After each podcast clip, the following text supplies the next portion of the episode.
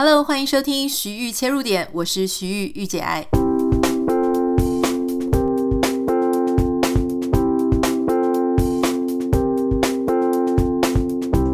今天要跟大家分享一个很新的概念，它大概是这几年才出现的一个关键词，叫做热情经济学 （Passion Economy）。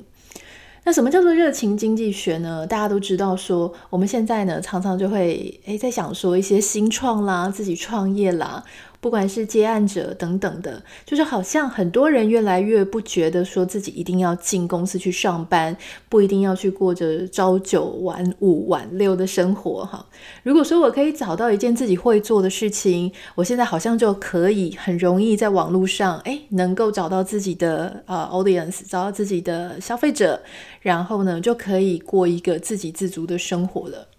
很多人都在讲这件事情，可是很多人呢，他们就是会呃不知道要怎么样定义这件事。所以之前前阵子有人说叫做 Creator Economy，就是内容创作者的经济啊。例如说，像有些人用 Facebook 啦来做这个，比方说像叶配，或是说有些人在 Instagram 上面哦，他可能不一定做叶配，可是因为他呃常常创作出一些非常有趣的图案，诶，所以也会有品牌做赞助。有一些人他是在 YouTube 上面，好，那他可能有的时候是业配，有的时候是流量产生的分润，所以这样子的一些数位内容的创作者呢，他们所赚的钱，他们叫做呃创作者经济。可是你就会发现说，诶，这样好像还是不够，因为有一些人他在网络上创业，好，他也自己诶可以过着不用去上班的生活，例如说像 Uber 的呃。就是在 Uber 帮 Uber 工作的人，比方说，呃，像他自己就是，诶，他也做 Uber，他可能也做其他的平台，那他可以开车哈，用他闲暇的时间，或者他就是把它当正职，开车载别人去他要去的地方，或是说，呃，外送，哈，比方说有一些人他会去，呃，Foodpanda，呃，Fu Panda，然后或是一些，呃，Lalamove，或者是像一些 Uber Eats 这样子的一些平台，他去做一些事情。然后你就发现说，诶，它这个服务呢，并不是完全是网络的内容，而是它确实也有一些实质的。那在像有一些人，他会在网络上卖他自己的创作啊，比方说画画啦，啊，比方说他的织品啊，或是他做的一些手工艺，这些东西它又算是什么呢？如果我也可以用这样子来去做一个创业，来做一个小型的创业者的话，这样到底叫做什么？现在就有一个人哈，就有人他们把它称作叫做 patient Economy 热情经济。简单来讲，热情经济呢，它跟传统的经济上面我们在卖的一些呃东西的一个逻辑上有一点不太一样哦。吼，比方说呢，像这些。热情经济，你可以想象成是，呃，它其实就像我们刚刚讲的，它是数位产品再加上一些实体产品合起来，因为网络上，因为科技的兴起、科技的发展，让他们得以能够成为自雇者的，这个都叫做热情经济。好，那这些热情经济你可以怎么去想呢？比方说，像美国的亚马逊平台，跟美国有另外一个平台叫做 Etsy 哈，E T S Y。这两个平台，它就是非常典型、很不一样的经济方式哈。比方说，像你会想说，诶，这不是都是网络时代，都是很新的电商吗？现在在谈电商，已经不是什么很新的，因为已经有很多数位原住民哈，像我们小朋友，如果说我们的下一代，现在可能五岁啊、十岁的，他们出生的时候其实就已经有电商了，他们觉得这个事情很传统哈。好。那我们要讲的事情是这背后的逻辑啊，比方说像亚马逊，你可以想象说，我不知道你有没有用过哈，可是亚马逊它基本上就是一个，呃，你就想象成是非常非常大型的 PC Home 好了。那在这个上面呢，它其实就是东西可以有很多很多的商家，他可以把他自己的产品丢上去。那这些产品呢，其实常常很多时候都大同小异，它可能也许都是从中国的制造商来的。呃，或者说它就是一个量产的商品，那你就看每个店家它的包装啦，吼，或是他接下来他去重新做 label，他去重新做挂牌，那他到底有没有卖得比较好？他的客户服务怎么样？哈，等等的这些东西，你在上面可以找到很便宜，可是很多长得很像的这种东西，通常就是比较规模经济的一个逻辑概念。那像 Etsy 这个，它比较类似手工艺创作哈。如果你住在美国，或者你有用过这个平台，大概有了解类比台湾的话呢，有一个叫做 Pinkoi 的网站，那就是说有很多艺术家啦，或是创意市集的那一种啊数位版。所以说上面有很多的艺术家，很多人他会自己做手工的包包，他会做皮件的包包，他会做画框哈。或是他会做很多木工，他就会在上面呢卖他自己的东西，也好像一个小型的零售业者一样。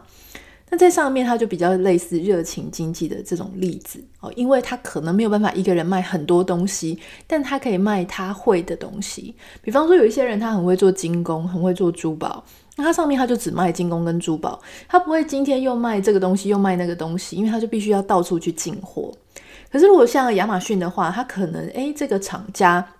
他就是一个制造商，所以他什么东西都卖，他甚至可能会去跟别人家进口过来卖。那又或是像说像美国的 Walmart 这种大型的量贩店，Costco，他就是到处去进货，到处去谈。好，那这种东西，这两个概念是完全不一样的。换句话说，像亚马逊这种比较大型、比较规模的经济呢，它其实是以量在取胜。可是像 Etsy 或是 p i n k o 这种呃平台，它是以特殊性在取胜。如果是我的话，像我们家要买垃圾桶，好，垃圾桶我只要白色的就可以了，然后大小选一选，那便宜的就好。如果是这样的概念，我一定会是去 Amazon，就是去亚马逊上面选。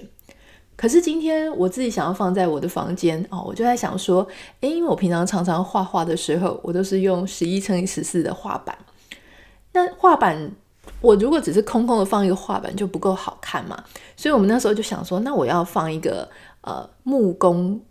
呃木工手感的那种画框。可是这种东西你就不会去 Amazon 上面找，好，因为 Amazon 上面的画框你可想而知就是那种很没有灵魂的，然后大家都长一样很规格化的产品，所以这个时候我就会去 Pinkoi 上面找。好，大概像这样子跟大家了解一下，就是说其实它有一些这样的差别。那为什么现在呢会有这些呃热情经济的产生？它为什么会对我们的未来生活有一些影响？其实原因就是因为刚刚有提到，因为我们的科技不断的发展，网络上呢有各种的，就是呃 supply 跟 demand，就是供给跟需求的媒合平台不断出现。听这一句，我不太知道大家有没有了解哈，就是说，呃，比方说啦，就像 Uber 哈。今天就是有人愿意开车，有人需要用车，那这个平台它其实就是提供这两者之间的媒合概念，对不对？那比方说像交友网站好了，有一个想要找男朋友，有一个想要找女朋友，有一个人想要找另外一半，另外一个也想找另外一半，在这样的时候呢，诶，有一个媒媒合平台去帮他出现了。所以相同的逻辑，还有例如说，像我们前阵子有介绍那个 iTalki。就是一个语言学习交换的网站，每一个人他都有他自己的母语，也许我们就会另外遇到另外一个想要学我们母语的人。好，那像以前有一些语言交换网站，它也是这样，所以有一些平台它其实是在媒合。那刚刚讲的像什么 Etsy 啊、Amazon 啊，它其实一样嘛，就是它把呃一个平台建好了之后，它上面会有卖家，它上面会有买家。哦，所以你现在呢，变成说这个科技上的门槛呢，基本上都非常的低，所以你大概只要会操作啊，前面会勾选，然后你就可以立刻在网络上有一个自己的店。换句话说，以前在传统上。我们如果说要要开店，一开始你就会想到什么？要投一大堆钱，因为你要有成本，你要有店面，你要有很多前面的前期作业，说不定这样下去就是几十数百万了，你都还没有赚到钱，你就要投这么多钱，它会让你的创业成本相对变得非常的高。就算你是要开一个计程车，你也要先去买一台车来，对不对？所以现在网络上呢，有各种平台，它导致说，诶，门槛降得很低。所以简单说，你会变得很简单。那你就是说，你要呃，你要最重要的事情就是要找到一个你到底要卖什么东西。而这个卖的这个东西呢，如果是你的专长，如果是你自己本身的天赋，像我们昨天在讲的哈，就是你是有兴趣，你是有天赋，或是说你很知道怎么样把你自己的热情可以变现。比方说，有一些人他很有领导力，可是他不是很想去公司工作去领导别人，而是他很会讲领导力的这件事情，他很会激发，很会鼓舞别人，看到他就觉得哇，对，就是这样，我就是要跟随你。如果你是一个这样子那么有魅力哈，很会讲某一种主题的人，那你可以做什么？你可以做讲师啊。那像之前我们的啊，我之前有做一个 A 加加的一个 club 哈，我们在这个台北的时候，我们就有做一些实体课程。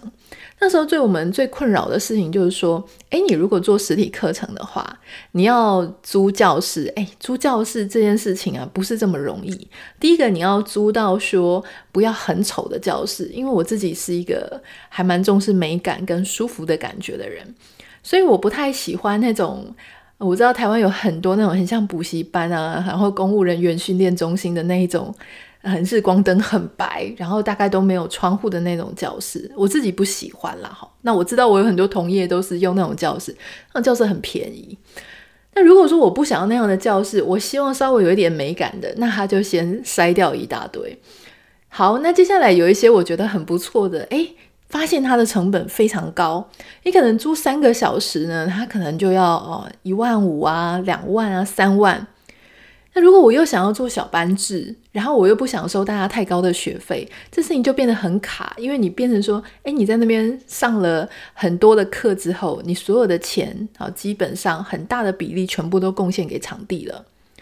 那你说，如果说我自己租一个月租的场地，然后一直不断的开课，那个跟我自己想要的比较自由的生活、比较弹性的空间，好像又不一样。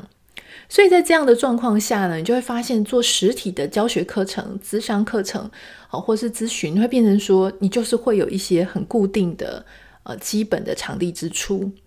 所以这个时候要怎么办呢？其实你就会想说，哎，也许如果这个东西都可以换成线上的。我可以变成线上的课程，变成线上的咨询，变成线上的服务的话，那多好，好，所以这就是我们未来为什么会改成线上的原因。这样也可以解决说我现在人不在台湾的问题嘛。好，五秒钟音乐之后呢，马上回来，想要跟大家分享，就是说关于热情经济学更多的概念，以及热情经济学它怎么样影响未来，甚至怎么样影响我们个别的生活。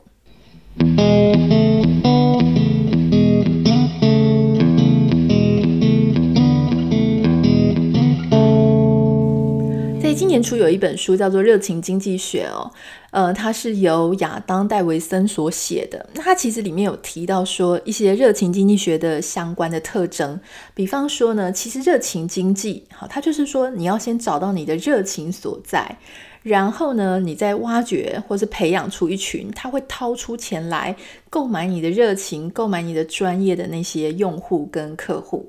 其实你在想说，诶，所有的事情不是都是这样子吗？其实有一点点不一样，比方说，你今天是一个卖车子的人，你是一个卖车子的业务，你要找到一个想要买车子的人，当然很重要。可是他想买的是车子，也就是说，他想买的并不是你个人所产出的东西。如果他想要买的是车子，这个车子呢，必须是由后面有非常大的一个制造商啊，然后制造厂做出来的东西，它就会让你没有办法直接自己一个人在家就可以完成这件事。所以今天呢，如果说你的产品就是你自己可以制造出来的，你自己的知识、你自己的兴趣，或是你自己的手工、你的技能做出来的产品，这个东西就可以让你实现在家里工作，或是让你实现成为自雇者。好，好。另外一个事情呢，就是说。你要创造没有办法被复制价值的产品或服务，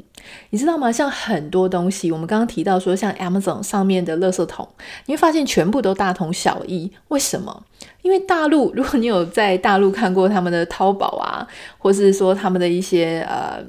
网络上的一些销售的东西的话，你就会发现奇怪哈，怎么每一家制造商都在做很类似的产品，甚至我们也知道说很多都是仿冒，仿来仿去哈，呃，白牌的产品呢，你就发现所有的制造商他都能够做很类似的东西。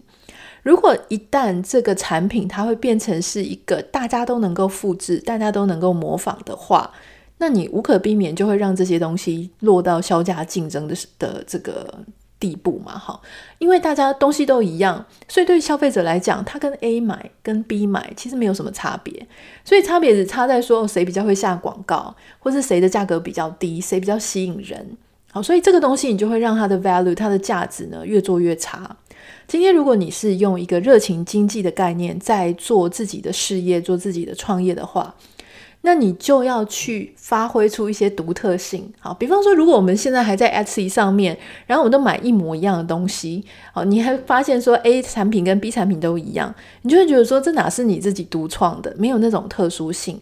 今天如果呃，比方说我说之后我们会上一些个人品牌的课程，那我很有自信，就是说我上出来的个人品牌课程跟别人是一定不一样的。原因是因为这里面有很多我自己个人的经验、我个人的想法和我自己所有的所谓的功力啦，哈，就是练功的这几年的东西。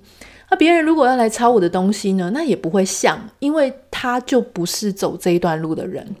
那我也没有被要去。呃，学别人的东西，因为这个东西就是我自己产出来的。那他唯一有一个，你可能会听到人家是互相照抄，就是这个讲师他自己本身没有走过这条路，所以他大概就是一直不断的去呃听这个课，听那个课，然后把它做一些归纳总结，然后由他的嘴巴讲出来，但那东西就不是他的。所以要创造一些没有办法被复制的价值的产品或是服务，这件事情在热情经济上来说是非常重要的。那还有一个重点哈，就是说，如果说今天呢，你的产品、你的服务啊，它必须要是呃有一个非常核心的群众他所喜欢的，那换句话说呢，你其实就是要好好的培养。你这一群核心的客户，可能一开始没有客户啦哈，然后慢慢的培养，因为他的口碑啦，然后或者因为诶更多人发现他，因为你的行销的方式，所以让许多人能够接触得到你的产品跟你的服务，它这个就变得很重要，因为核心的消费者他就会紧紧的跟随你，可能是因为你的东西真的是他很喜欢的，或是你的生活概念、你的价值观态度是他非常欣赏的。我觉得有一点类似像我们现在这样子，因为呃，Podcast 它是一个很自由的，你可以听也可以不听。但是如果你听了，然后你一定是因为认同这一个 Podcaster 他的一些生活观、价值观，以及他可以带给你生活当中有一些很舒服或者有一些很正向的一些影响嘛。你不太可能是一边很恨这个人，一边很讨厌这个人，就一边继续听，很少会这样子哈。好，所以呢，他就会变成说，诶。你就不需要特别去经营那些就很讨厌你的生活态度，或是无感的、冷漠的，你经营它干嘛？哈，这种东西就是会吸过来，就会立刻吸过来，不会说是那种说啊，你就是一直努力。比方说像以前传统的广告，他会跟你讲说，哦，你播三次，你的 frequency 达到频率频率达到三次，你就是多看，你就会变得更喜欢。呃，如果你要做一个热情经济的话，通常啦，我觉得同好它是很容易这样子吸引过来的。我猜你现在在听我们的节目，如果你觉得你是一个还蛮忠实的听众哈，常常会有习惯就要打开我们的节目来听，你一定大概是在听第一次、第二次的时候，某一些点、某一些内容，诶，打中你，结果你就发现说，对。我讲的东西跟你常常想的思考的点还蛮相似的，价值观很相似。也许某一些小东西的意见，我们两个会不太一样。那当然，因为我们两个有很不同的，可能有很不同的生活背景啦，或者我们的立论点有点不同。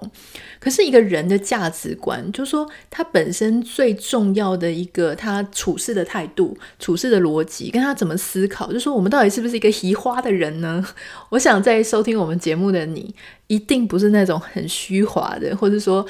我们应该都是那种比较重视内在胜于外在的人。好，我们虽然说希望过着舒服的生活，但是我们更希望能够发挥自己的才能，跟对得起自己的道德良知。我相信我们的听众大概都是这样的人哈，因为我觉得古人说什么“近朱者赤，近墨者黑”啊，这件事情应该是说，因为彼此同样的性格、同样的价值观，确实很容易会互相吸引。或是说你也还没有建立好你自己的想法，可是你觉得我很喜欢这样子的一个态度，人生态度，那是我所向往的，所以我就会慢慢靠近。其实热情经济呢，它就是这样子，就是说你不需要去呃乱枪打鸟你的客户，你就是只要找那些认同你的、也喜欢你的，他们自然而然呢就会越靠越近，然后越来越大。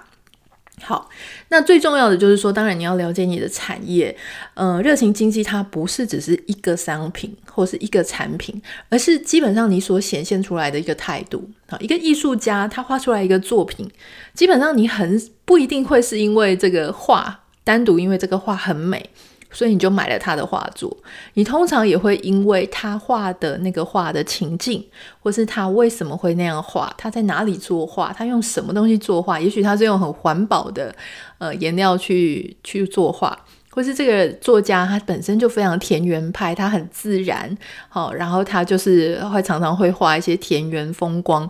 你是因为喜欢他整体的形象，所以才会去买他的东西。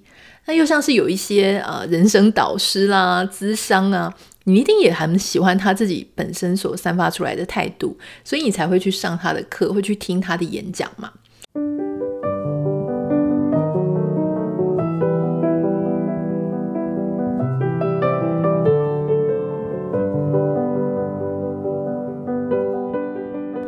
那在今天的节目最后一段呢，想要跟大家分享的就是说，如果好未来热情经济它真的成为我们未来的主流，那很多人开始从事热情经济这一行，它同时也会对我们的人生有一些重要的影响哦哈。比方说，你有没有发现你自己的兴趣？就像我们昨天那样讲说，你的兴趣、你的天赋，你有发现吗？而且我觉得最重要的事情是，你知不知道一个人怎么样一条龙的把东西从制造出来，然后行销、销售，建立你自己的销售群、客户名单，然后把钱换回来，以及后续的一些客户服务，就变得非常的重要。坦白说呢，我们现代的学校教育，它其实受到当时工业社会兴起的影响非常的大。因为现代整个教育体系呢，哈，它其实跟当时的工业社会环境是相辅相成的。只不过在工业社会的时期呢，某一些技能，它大概就是会流传在某一些阶层、某一些特殊的学校里面去做流传。那现在因为是资讯社会啊，那开始这样子的过程呢，诶，逐渐松绑了。我们开始有一些什么可以转系、可以辅系，然后可以呃交叉哈，这个学校跟那个学校是姐妹校，我们可以同时去不同的学校，感觉这些东西逐渐松绑啊。不过呃，大致上来说还是差不多的啦哈。那造成这样的结果呢，其实跟古代我们在教育体系上面是很不一样的。比方说，如果你还记得的话。华人古代的教育方式是怎么样？是博通古今，他是修身要经世济民，所以他基本上呢读了非常多古圣先贤的书，从古圣先贤的书了解如何做人处事的道理。哈，那像法国啊、欧洲这些国家，他们是讲究哲学的，所以他们会不断的去做思辨，例如幸福是什么啦，君主统治是什么啦，社会福利制度是什么，然后不断的彼此互相辩证讨论，所以他们为什么会很喜欢发表自己的意见啊，会很很有独立思考的能力，就是因为他们在过往的教育，他们是非常重视辩论、去讨论，然后扩充那一个主题的不同的思考面向。哎，这跟我们以前古代的时候比较崇尚的是背诵啊，背诵古人所说的话，把它这个引经据典啊，掉书袋拿出来用，是有点不一样的。好，那不论如何呢，其实，呃，不管是欧美啊，古代的他其实是一个人，他去学习怎么样做人处事。可是自从工业社会兴起之后呢，你会发现说，什么叫工业社会？就是每一个人呢，他是一个萝卜一个坑，每一个人呢都丢到某一个工厂的一个生产线上的一个某一个位置里。比方说，你就是做拴螺丝的。你就是做这个财务，你就是做采购，你就是做什么哈？做经营管理。那他就是做生产，他就是做制造，他就是做品管。你有没有觉得跟我们现代其实 还蛮像的哈？只是说有一些，呃，你在办公室工作的时候，你不会觉得你自己在工厂。可是如果你把它呃微观的看起来，你是看不出来；但是宏观的看起来，你会觉得说，哎，其实。我在办公室也很像是工厂上面的某一个环节，也就是说，每个人都在做一个小小的自己的那一块领域的事情。好，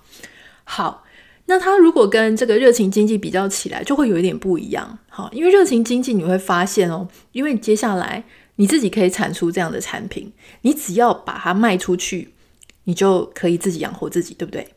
所以，因此，如果一个人他能够从生产、制造、行销、业务、记账、客户服务全部都包，那他就没有问题了。可是这件事情在我们现在的教育来说很难，因为他没有从头到尾一条龙的去做教你哈。举一个例子，如果我今天是一个非常会做陶器，然后陶的杯盘很会捏陶的，我想要在呃台湾的话，我想要在 PINKO 以上卖我的产品，或在美国的 Etsy 上卖我的产品。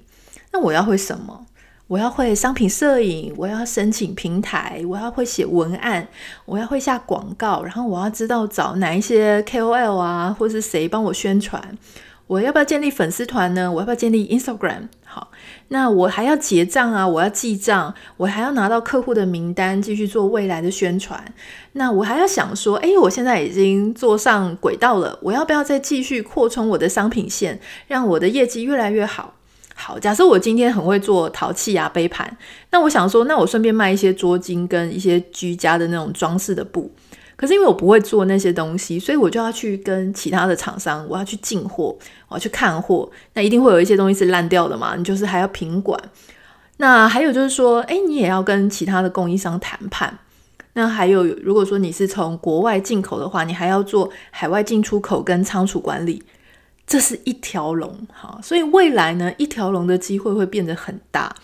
我们只是在学校单独上单一学科，这样子的教育方式是远远不够的。如果我们希望能够跟上这样子的热情经济，我必须要自己去学习很多上游跟下游的这些事情。第二点。热情经济的人呢，因为我们不需要到公司上班，好，所以我必须要自己学习去拓展社交技能。你知道，当你自己一个人在公司上班的时候，他不是说你就不用社交，而是说你要靠自己努力的去社交，因为所有的业务你还是需要人家来帮你嘛。比方说，今天你想要有商品摄影，要写文案，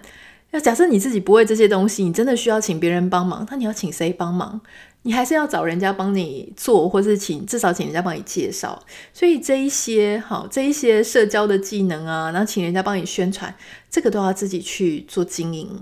还有就是说，因为你已经没有在公司上班，我常常在讲，因为我之前出了一本书叫《在家工作》，如果你也有兴趣的话，其实你真的也可以看看那一本书哈，《在家工作》写乐出版。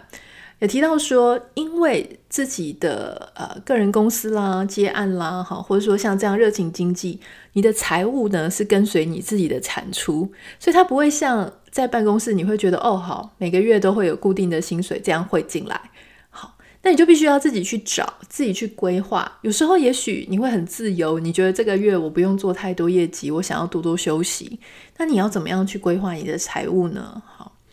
第三点就是说，热情经济的工作者，你因为长时间在家里工作，所以你更要学习怎么样独处，怎么样安排自己的时间。那同时，它当然是很适合内向型人格的一个工作环境啊，工作特质。可是，你如果太内向，完全没有办法出去，或是嗯，你也不知道怎么独处，或是跟另外一半相处，这也很麻烦哈。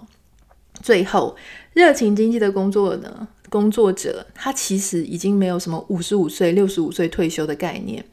我常常都很害怕，人家问我说：“诶，那你几岁要退休？”我都会问说：“那我为什么要退休？因为我现在在做我很喜欢做的事情啊，而且我这个事情也没有因为我的年纪，呃，会有什么影响，对不对？我可以继续写东西，我可以继续 podcast，我不管什么样的状况下，我只要有一个安静的空间，然后有一个麦克风，我就可以这样做了。所以他已经打破。好，如果你是自己顾自己，你就打破了五十五岁、六十五岁这些退休的界限。我要跟各位讲了哈，就说真的去规划自己的什么退休后，呃，要多玩乐啦，多享福啊。如果你在现在你没有办法好好享受你的生活，我保证你六十五岁之后你也不知道自己要做什么。所以不要常常把退休这两个字挂在嘴边哈，因为就是。你只要想说，我要怎么样享受我的生活？当我时间更宽裕的时候呢，我可以比我现在更多一点自由弹性去享受我的生活。不代表我现在就是完全放空，我就是任人奴役，我就是牺牲我所有的空间。因为你知道，所谓的享受生活、享受大自然、呃呃玩乐，所谓的玩。这个都是要慢慢学习的。什么样叫做好玩？怎么样为自己安排一个玩的主题？想要看的东西，想要体验的事情，体验的活动，这个都是要学习的。这个就是今天想要跟大家分享的热情经济哦。我不太知道说你有没有已经搭上热情经济这一班列车，或是你很想要搭上，或是你的下一代他就是想要做热情经济。我觉得这个当然是未来很重要的趋势啊。也许不是。呃，百分之六十、七十的人都变成这样子，可是我相信它的比例，好，它的占比一定是逐渐提高，变成一个其实你讲出来也不会觉得很尴尬、很丢脸，而是一个非常常态的一种生活模式、生活态度跟一种生活风格。